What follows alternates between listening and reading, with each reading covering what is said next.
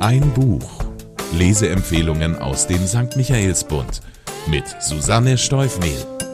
Heute habe ich den neuen Roman der Engländerin Susan Fletcher mitgebracht. Er heißt Florence Butterfield und die Nachtschwalbe und er ist wesentlich vielschichtiger, als Titel und Covergestaltung vermuten lassen.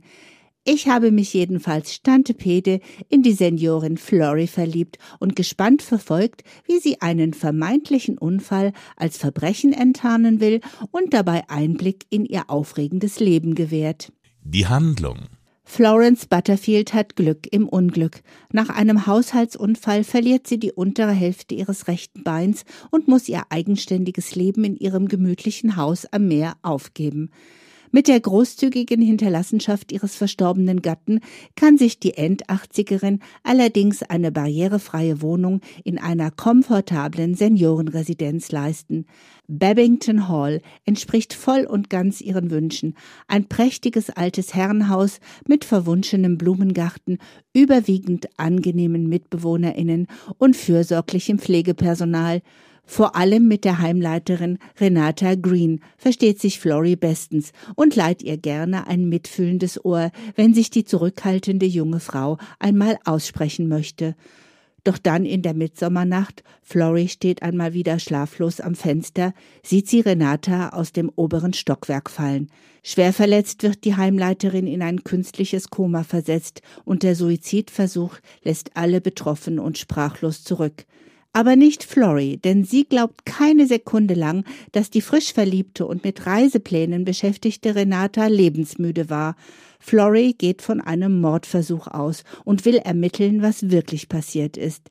In allerbester Miss Marple-Manier macht sie sich auf Spurensuche, tatkräftig unterstützt von Mitbewohner Stanhope Jones, der ihr glaubt und der überall dorthin kommt, wo Florries Rollstuhl hinderlich ist. Spannungsfaktor Florrie will also herausfinden, wer Renata aus dem Weg schaffen wollte und warum. Selbstverständlich wird der Verdacht der alten Dame von der Polizei nicht ernst genommen und ein Arzt überprüft sogar ihre Wahrnehmungssinne. Doch Florrie lässt sich nicht entmutigen. Mit der ihr eigenen Empathie und ihrer beeindruckenden Lebenserfahrung führt sie in Eigenregie viele als harmlose Gespräche getarnte Verhöre und kommt so der Lösung des Falles immer näher. Ganz nah kommt sie auch Stanhope Jones, und es bleibt abzuwarten, ob der rüstige pensionierte Lehrer vielleicht der siebte Mann in Florys Leben wird. Eindrucksvoll.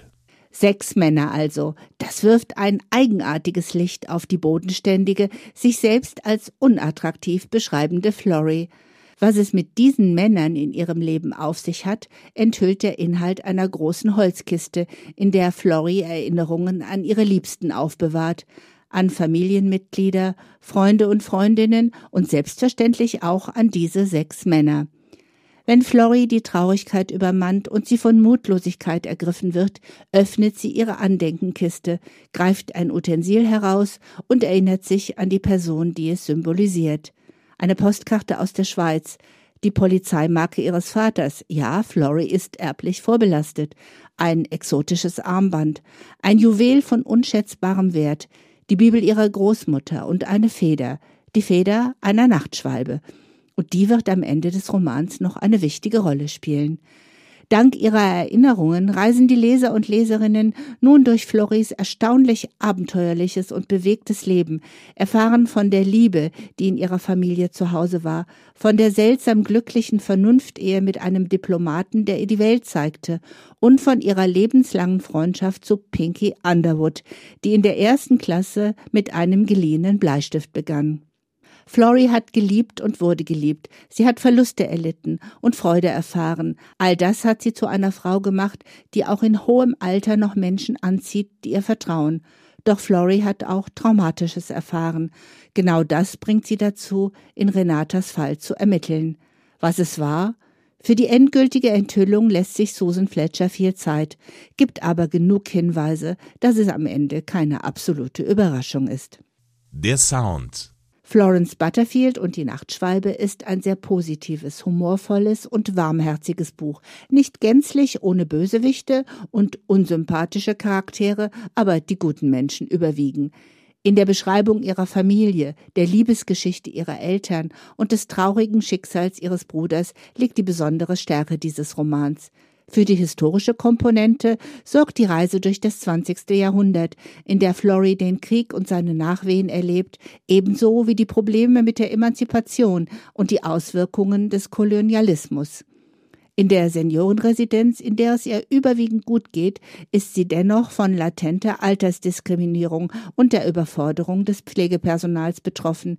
Viele unerwartet ernste und aktuelle Themen, die die Autorin geschickt und nachvollziehbar in ihren Roman einbringt. Für wen?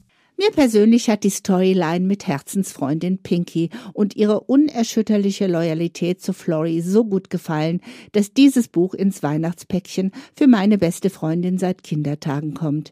Der Roman ist perfekt zum Verschenken geeignet, genauso wie zum selberlesen für alle, die herzerwärmende Geschichten, gewürzt mit Abenteuer und Krimispannung lieben. Die Autorin Susan Fletcher kam 1979 in Birmingham zur Welt und studierte Literaturwissenschaften und kreatives Schreiben.